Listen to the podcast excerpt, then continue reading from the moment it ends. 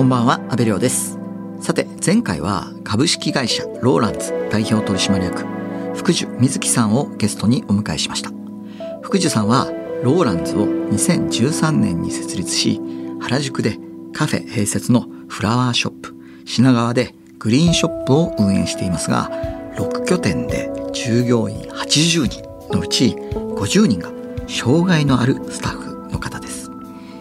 それぞれの適性に応じて接客はもちろんフルーツをカットしたりフラワーアレンジメント店頭へのディスプレイオンラインショップの受注管理など様々な業務を担当しています。また今ローランズは障害者雇用のパイオニアとして注目されている企業です。福地さんよろしくお願いします。はい、よろしくお願いします。そもそも福寿さんが障害者の方を雇用されようと思ったきっかけは何だったんですか？はい、あの学生時代にですね、特別支援学校の教員免許を私取得しておりまして、その時に教育実習でですね、あのこう現場に伺ったんですけれども、結構その現場が3、4人の生徒に1人の先生がついていて、こう自分が思ってた以上に教育環境っていうのは充実というか整備されてあのいました。あのだったんですけれども卒業後ですねのあの就職先があの少ないという課題があることを知ってあの私にはもともとこう将来起業したいなという思いがあったのであのそこを卒業した後の働くっていうところで当事者の働く夢というのを叶えられるようなこう会社をいつか作れたらいいなというふうに思ったところが本当にこう原体験になっています。あのローランズ原宿店なんですがなぜお花屋さんとカフェが一つになったお店にしようと思ったんですか？はい。あの、もともと本当にお花屋さんとしてスタートをして、そこからあの数年経って、あの原宿の店舗を持つという形になったんですけれども、お花をこうもっと日常に取り入れていただくきっかけを作れるような事業を、そこの原宿の店舗では組み合わせられないかなというふうに思って、で、あの、カフェというですね、あの、ものを併設させていただきました。で、異なるものを組み合わせて成立させていくということが、ローランズが事業を作る上でもこだわっていることですので、こう店舗でそれに取り組んでいるという状態です。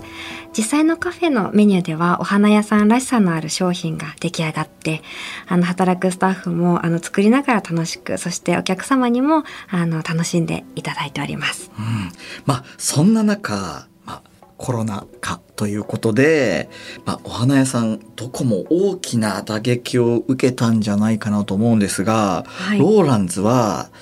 当時どんな風に乗り越えていったんですか？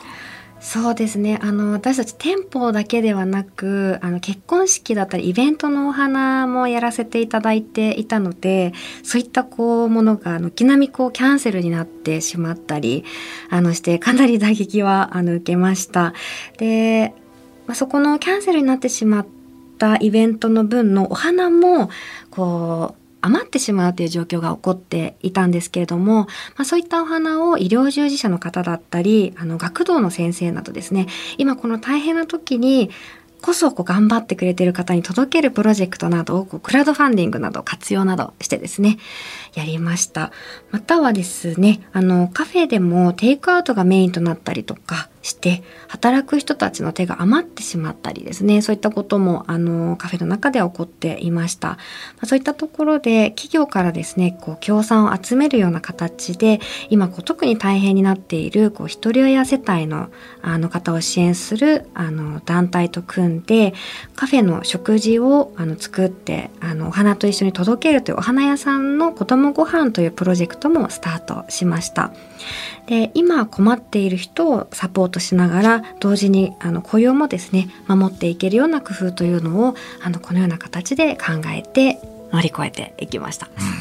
実際そういったコロナ禍でのさまざまなプロジェクトでローランズで働く障害当事者の方々に意識の変化があったそうですね。そうですねあのまあそれまでは働く当事者の人たちが比較的誰かの力を借りて何かをするとかあの仕事をしたりするっていう気持ちがあったようなんですけれども、まあ、そういったプロジェクトを行うことで自分たちも誰かの力になれる自分たちが作ったもので誰かがあの幸せに過ごすことができるっていうことを認識できて、まあ、これまで以上に仕事のやりがいを感じてくれるようにあのなったようです。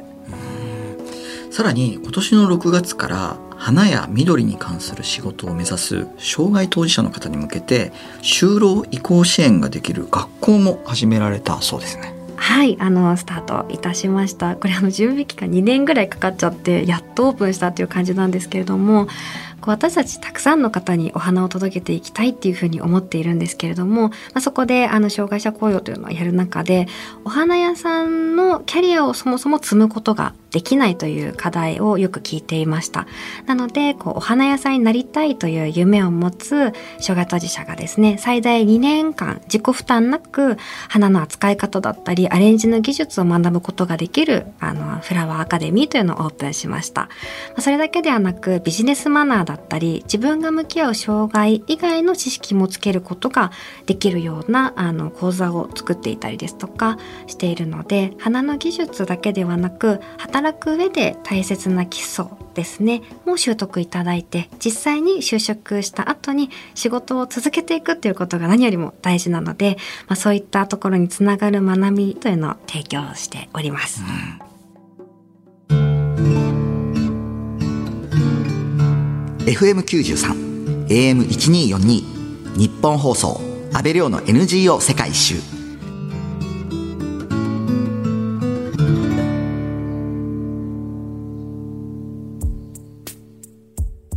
今日は株式会社ローランズ代表取締役の福寿水木さんにお話を伺っています。今、中小企業とローランズが連携し、障害者雇用を実現させているそうですが、この取り組みについて教えていただけますか？はい。この取り組みはですね、障害者雇用に取り組む複数の企業を一つの企業とみなしてグループ算定できる仕組みになっています。企業にはですね、障害者の法定雇用義務というものがあって、従業員全体の2.3%、例えば100人いたら2人ですね、を雇用することが必須となってあのいます。ただあの企業のあの半数以上がこの雇用率というのを達成できない状態になっているのが現状です。で大手よりも経営資源が限られている中小企業の方がですね、あの、その達成率が低いという状況が出ていますので、まあ、その中小企業が取り組むことができる新しい仕組みになっています。通常ですと、あの、雇用っていうのは一社単独で取り組むことが多いんですけれども、雇用のために必要なリソースだったりあのノウハウだったりをこう組み合わせたり共有したりして複数の企業がチームになって取り組めば雇用へのハードルがもっと下がっていくのではないかというところからあのこの取り組みスタートしています。今はですねあの10の企業と一緒にあの有限責任事業組合あの略して LLP と言われる組合を結成して算定特例という企業同士が雇用合算することができる制度を活用してこうローランズと雇用を合算しながらチームになって雇用に取り組むという形であの運用をしています。うん、あのもうその会社を経営するという上でそのある程度のあの雇用人数になってくるとこの障害者雇用のあの法律ってすごく各企業にとってあの取り組まなきゃいけないことになると思うんですけど実際自分の会社のその仕事の内容とどういった障害を持ってる方がどういうことだったらできるのかっていうそのマッチングを、まあ、一社単体で行うのってなかなかこう難しいと思うんですけども、うんうん、このいわゆる有限責任事業組合 LLP 組合を結成してこうお互いにできることを持ち寄ってあの障害者雇用を達成していこうっていうのはすごいこう面白い仕組みですよね。あそうですね。ありがとうございます。そうなんです。やっぱりあの単独で取り組もうとすると何か欠けてるピースがあると雇用で前に進めなかったりするんですけどそれをこう例えばローランズとか障害者雇用のノウハウがもともとある企業とチームになれれば私たちもやっぱり足りないピースっていうのがあるのでそこのこうあの欠けているところを補い合いながらこうリソースだったりあの持ってるものを集約させて雇用に取り組んでいく、まあ、一音が出しやすくなるっていうのもあるかなと思います。じゃあまさにその、まあ、ローランズは長い年月その障害者雇用に関するノウハウや実績があると思うんですがやっぱりそういったものがすごい役に立っていますか？そうですねあの私たちもたくさんこう失敗をしてきているのであのそれをこう各企業に一からそこを体験していただくというよりも私たちが経験してきたものをベースにあの予防策だったり最初からあの対処方法っていうのをお伝えした上で雇用に取り組むっていうことができるのでこう企業にとっての成功体験っていうのが積みやすい状態が提供できるのではないかなと思います。ローランズは有限責任事業組合 LLP を障害者雇用に活用した全国初の成功事例だと聞いたんですがこれはとてもすごいことだと思うんですけれども実現するまでいろいろご苦労もあったんじゃないですかそうですね。この算定特例制度というものを知ったのが2017年になるんですけれども実はこの制度ができてからあの10年も経っていてあの全然活用されていないということだったのであの国家戦略特区からあのこの制度を使って何かこう中小企業の障害者雇用が促進されるような仕組みができないですかねっていうふうにこう声をかけていただいたところからこういった設計作りというか事業作りがスタートしました。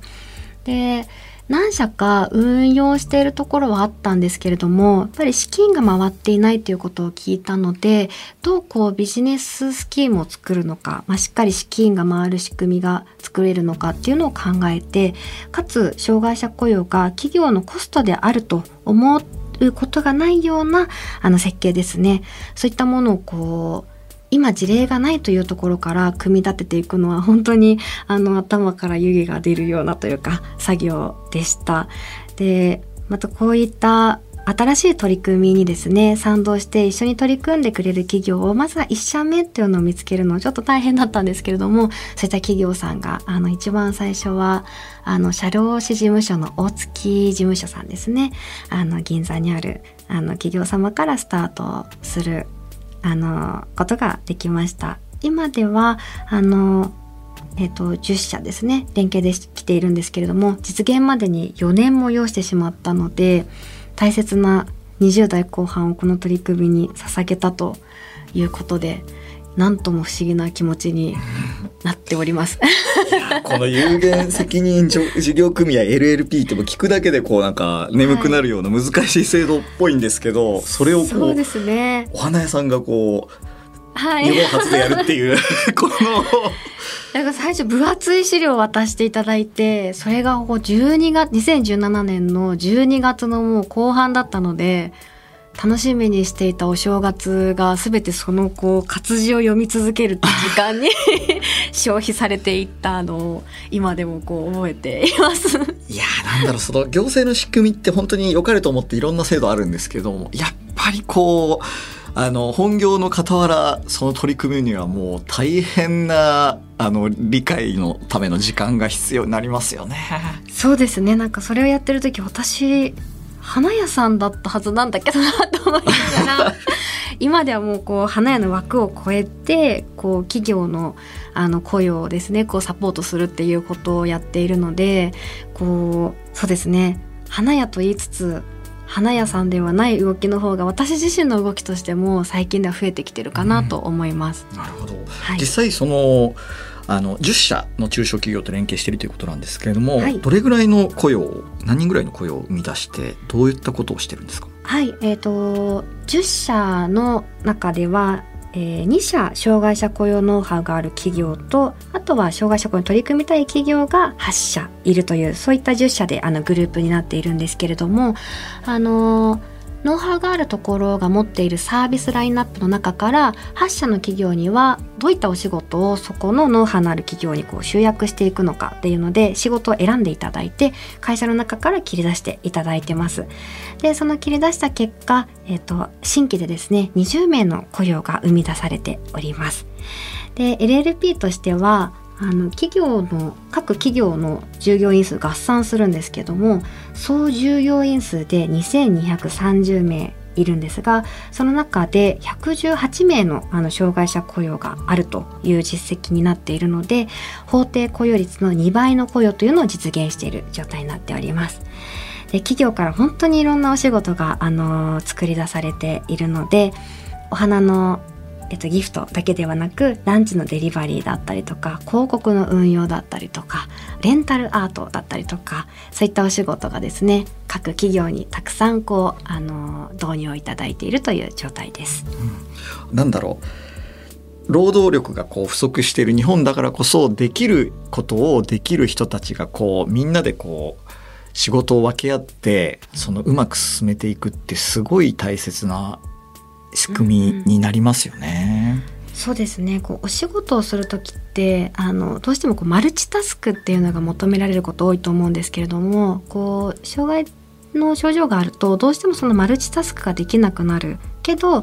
業務を細分化してその業務に細分化された一つの工程に特化するとものすごい能力を発揮するっていうケースすごく多いんですね。ただ業務を細分化してえーと、お仕事をやっていく上ではある程度まとまったお仕事の量がないと細分化することができなくなってしまうのでそういう意味では企業が集まってまとまったボリュームの仕事をこう集約して作り出していくっていうのは今まで活躍できなかった人材の活躍のチャンスを広げているっていうことにつながるかと思うのであのすごくあの有効な雇用づくりのあの手段の一つになっていくかなというふうに思っています。うん実際その連携している10の会社からはどういった声が上がっていますか？そうですね。あの自分たちだけではこう何からあの雇用を取り組めばいいかわからなかったっていうことだったりチームで雇用に取り組めることがとてもこう心強いということをあの聞いています。何よりもですねあの当事者の仕事が各企業の事業成長に紐づいて運用されているということであの働く当事者たちの姿を見て実際雇用が作れて嬉しいということを話してくれていることがあの私たち自身もすごく嬉しいなと思います。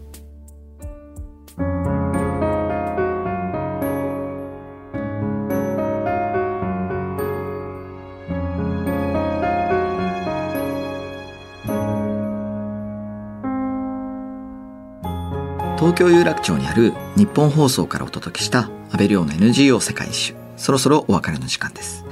今日は株式会社ローランツ代表取締役の福寿瑞希さんにお話を伺いました。最後に福寿さんの今後の目標を教えていただけますかはい。私たち会社のビジョンで排除なく誰もが話す社会と掲げているので、まあ、そういった社会づくりっていうのをあの一歩一歩目指して作っていきたいなと思います。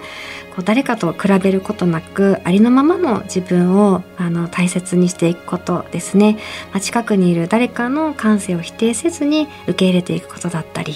あのとても大切だなと思っていて、まあ、花のように私たち人もですね多様な美しさを抱きしめて生きていくっていう考え方を広げていけたらいいなと思っています。福寿瑞希さん貴重なお話をありがとうございました。はいありがとうございました。ローランズの取り組みについて詳しく知りたい方また原宿と品川にあるローランズのお店に足を運んでみたいという方も詳しくは公式ホームページをご覧ください。ここまでのお相手は阿部亮でした